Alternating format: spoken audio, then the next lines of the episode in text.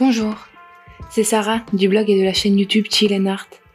Je me lance aujourd'hui dans une nouvelle aventure, celle du podcast. Alors, vous me suivez? Je vous souhaite la bienvenue dans le podium. Deux fois par mois, je partagerai avec vous mon top 3 des livres selon un thème que j'aurais choisi.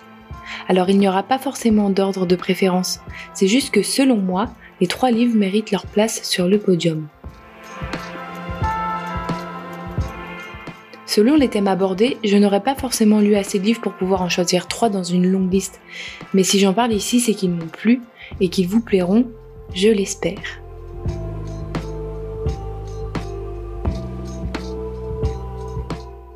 Un thème, deux émissions par mois, trois livres. 3, 2, 1. Alors, qui mérite sa place sur le podium?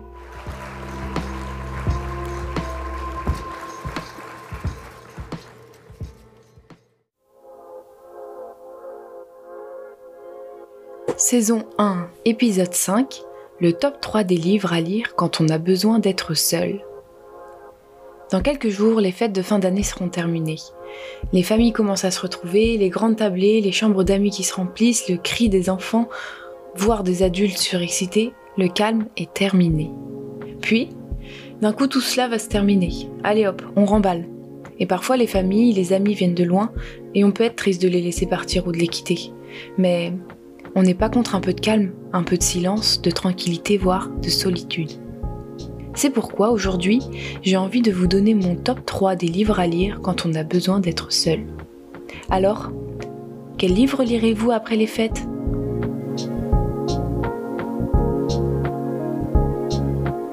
Découvrons ensemble Le peintre d'éventail, roman écrit par Hubert Haddad et publié en janvier 2013 aux éditions Zulma il a reçu le prix Louis Guillou et le prix France O.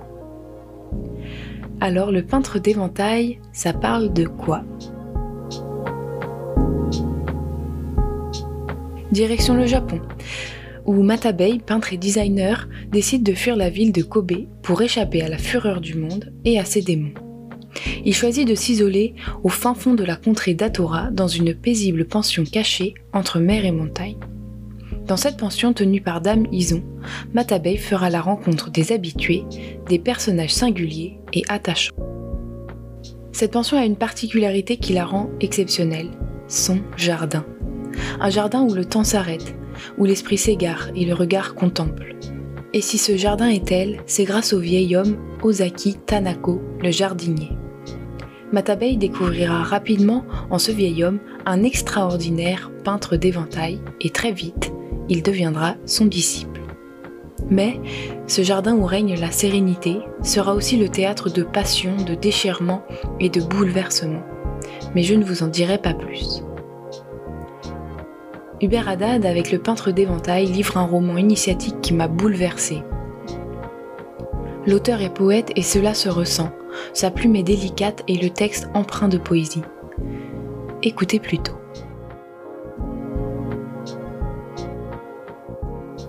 Depuis sa chambre, Matabei considérait avec une profonde émotion les gestes du peintre.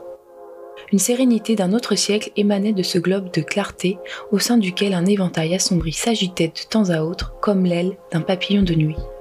Il se souvenait avoir connu pareille grâce devant d'immenses toiles autrefois, quand il s'immergeait dans les couleurs sans pensée aucune, seulement habité par un prodige d'harmonie indéchiffrable. Le souvenir qu'il me reste de ce joli roman est celui d'une parenthèse enchantée, d'un moment suspendu en apesanteur. Mais en seconde partie du livre, le tableau se noircit et le lecteur redescend les pieds sur terre. Malgré tout, ce roman est un voyage empli de grâce. Et je recommande de lire ce livre au calme, en ayant un peu de temps à lui consacrer, bien qu'il ne soit pas très long, afin de savourer la délicatesse de chaque page.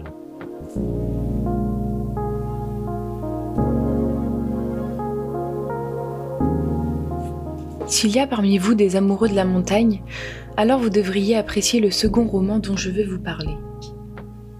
J'ai envie de vous faire découvrir, si ce n'est pas déjà le cas, Les huit montagnes du romancier italien Paolo Cognetti. Paru en 2017 aux éditions Stock, il a reçu le prix Médicis étranger.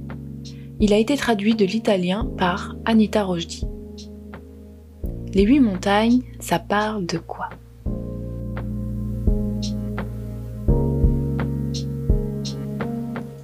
Direction l'Italie, et plus précisément le Val d'Aoste. Un été, Pietro, jeune garçon de 11 ans, et ses parents partent en vacances à Grana, au cœur des montagnes. Là-bas, Pietro fera la rencontre de Bruno, jeune vacher du même âge. Dès lors, le garçon des montagnes et Pietro, le garçon de la ville, vont se lier d'amitié. Tantôt avec son père qui se révèle méconnaissable une fois en altitude, tantôt avec Bruno, il va découvrir la montagne et tous ses secrets. Bruno va dévoiler à Pietro tout ce qu'il sait sur les montagnes qui les entourent, les lacs, les torrents, les anciennes galeries minières, les alpages, et j'en passe. Après 20 ans sans mettre les pieds à Grana, Pietro part s'y réfugier pour faire un point sur sa vie et renouer avec son passé. Feuilleter à nouveau les pages de ce roman m'a tout de suite fait ressentir les émotions de ma première lecture. La première chose qui m'a marqué dans ce roman est la place et la puissance de la montagne dans le texte. C'est un personnage à part entière. Moi qui aime les grands espaces, les lacs, le calme, j'ai ressenti en lecture l'émerveillement que je ressens lorsque je randonne et ai été touché par la relation qu'ont les personnages avec la montagne. Écoutez ce court passage.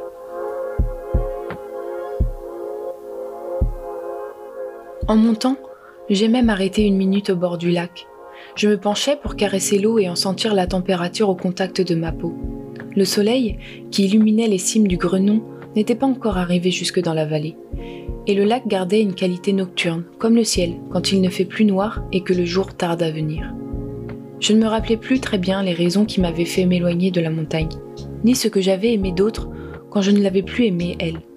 Mais j'avais l'impression, en la remontant chaque matin en solitaire, que nous faisions lentement la paix. Enfin, ce qui fait de ce roman un de mes livres coup de cœur est d'une part la relation père-fils que nous dépeint l'auteur, avec, au cœur, une histoire de transmission, et d'autre part, la beauté, la force et l'authenticité de l'amitié de Bruno et Pietro.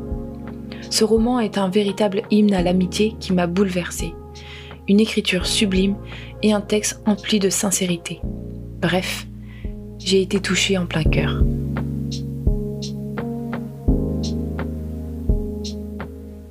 Pour finir, le troisième roman dont j'aimerais vous parler a confirmé un coup de cœur pour une autrice. Je voudrais vous parler de Du domaine des murmures de Carole Martinez. Je vous ai déjà parlé de Carole Martinez et de son sublime roman Le cœur cousu dans le tout premier épisode du podium. Du domaine des murmures est paru en 2011 aux éditions Gallimard et a obtenu le prix Goncourt des lycéens. Du domaine des murmures, c'est quoi?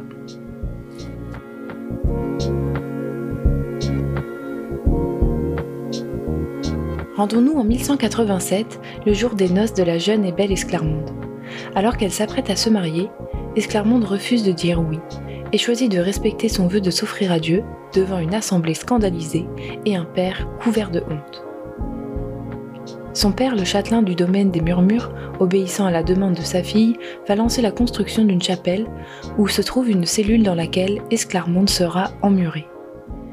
Elle aura pour seule ouverture sur le monde extérieur une fenestrelle dotée de barreaux. Alors qu'Esclarmonde cherchait solitude et méditation, elle était loin de se douter que quelque chose l'avait suivie jusque dans sa tombe. Comme ça, je ne suis pas sûre que j'aurais lu ce livre. Je ne suis pas fan de cette période et de tout ce qui touche à la religion. Mais le nom de Carole Martinez et le prix Goncourt des lycéens ont fini par me convaincre, et j'en suis ravie. J'ai adoré ce livre, et il fait partie de mes coups de cœur de l'année 2021. Quel bonheur pour moi de retrouver la plume de l'autrice.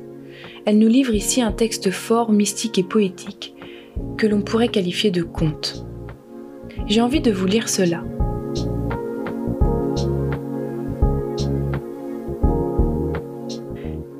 Je me suis glissée quasi nue dans la nuit, comme en une robe neuve. C'était une aurore de presque été. Assise au bord de la brèche, sur la pierre en forme de demi-lune qui, aujourd'hui encore, domine l'abîme derrière le château des Murmures, j'ai contemplé la vaste forêt en contrebas. Les grands défrichages de mon siècle n'étaient pas parvenus à la réduire, et les vagues de collines hérissées d'arbres ondulaient l'horizon. Je me suis laissé absorber par cet espace encore gorgé de nuit que j'avais pu, depuis la fenêtre de ma chambre, embrasser du regard pendant des années, sans jamais avoir été autorisé à le parcourir seul, librement, au grand vent, par ce paysage puissant dont je voulais emplir ma tombe.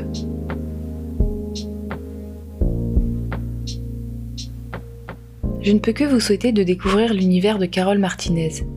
Ses textes sont à la fois puissants et sensuels, comme ses personnages féminins. Ici, Esclarmonde est une jeune femme qui ne craint pas de refuser ce à quoi elle était destinée.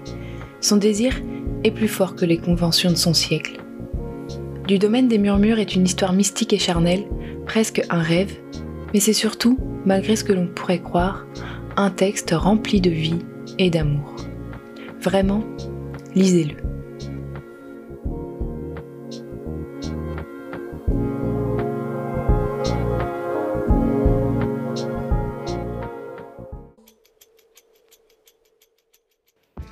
Merci à vous d'avoir écouté le podium.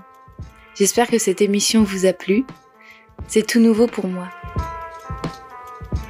Si c'est le cas, n'hésitez pas à vous abonner au podium sur vos plateformes de podcast ou de streaming. Rendez-vous sur Instagram, sur mon compte Chill Insta ou sur YouTube. J'aimerais remercier J Solo pour la musique et l'ambiance sonore. N'hésitez pas à aller faire un tour sur Spotify et sur son compte YouTube, ça lui fera plaisir. Merci.